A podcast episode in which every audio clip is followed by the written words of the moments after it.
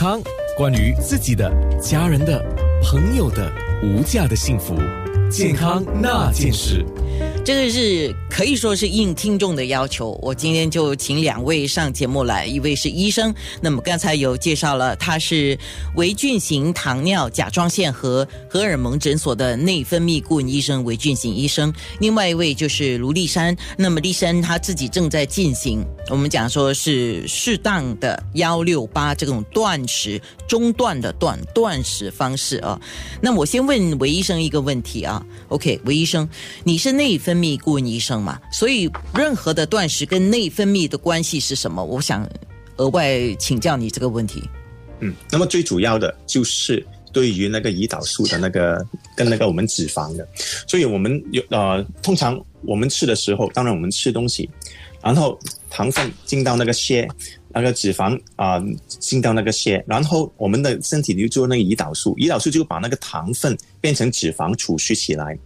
那么现代的人最主要的问题就是我们吃的很多，我们用的太少，所以如果你那个卡路里进的比你卡路里出的比较高的话，当然你就会变胖。那么这个是一个生活习惯的一个问题，而且现在 COVID 新冠，我们大家都在家里做工，那么就是很大的问题了。因为以前还是还会啊，可能去走走去地铁站，然后走去那个办公室，然后午餐的时候会走去那个 h o p Center 去吃东西。现在只是在家里走而已，那么就是那个运动量真的是少了很多。通常一个人如果在家里做工的，可能他每一天走的步数可能是少过三千。如果去啊诊所，因为为什么我太太在家里做工，我再去诊所，我还起码会有五千，她在家里可能三千都不足，因为她在家里做做工，所以我我看到哇，这个很大的那个差别，所以这样的话，我们就是一一直都是堆积堆积累积的一种情况。那么这个断食方式，就是你不吃的时候，你胰岛素就完全没有做得到，那么身体就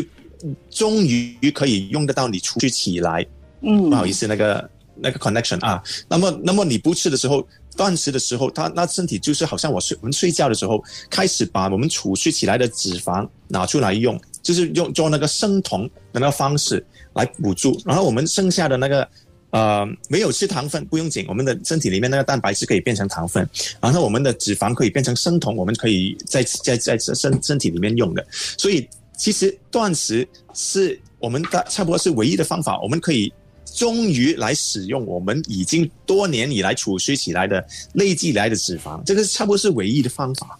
其实没有什么其他的方法可以是用到它。当然，如你会穿，如果是隔天的那个效果一定是最高，因为它是百分之百分之五十。如果是五二的，就是百分之六十啊是，然后啊一六八就是啊三分之二的时候是吃了，呃三分之一的时候是，所以但是。隔天不是那个我比较严重，因为一整天不是他就会整天都要用，一直用用那个那个那个那个那个体内累积的那个啊啊那个啊啊卡路里，所以这些都是会对我们的如果胰岛素降低了，那个脂肪减减轻，我们的体重减低，我们身体里面的那个压力的荷尔蒙跟其他种种的荷尔蒙都会降低，给它小一点，所以那么血压就会下，那个脂肪也是下，血糖也是会下。OK。呃，我发现到今天的网络的确是相对的不稳定哦，不知道是哪一方面的网络的一些噪音。那不过最重要的是，我希望你把那个最重要的讯息都听进去。哦，OK，让我来解决一下。今天，今天我是要来解决问题的。健康那件事。